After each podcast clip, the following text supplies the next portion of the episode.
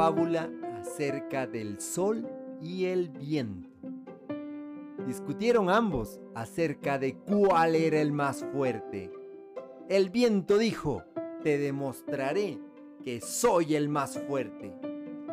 ¿Ves aquel anciano envuelto en una capa? Te apuesto a que le haré quitar la capa más rápido que tú. Se ocultó el sol tras una nube y comenzó a soplar el viento, cada vez con más fuerza, hasta ser casi un ciclón. Pero cuando más soplaba, tanto más se envolvía el hombre en la capa. Por fin el viento se calmó y se declaró vencido. Entonces salió el sol y sonrió benignamente sobre el anciano. No pasó mucho tiempo hasta que el anciano, acalorado por la tibieza del sol, se quitó la capa.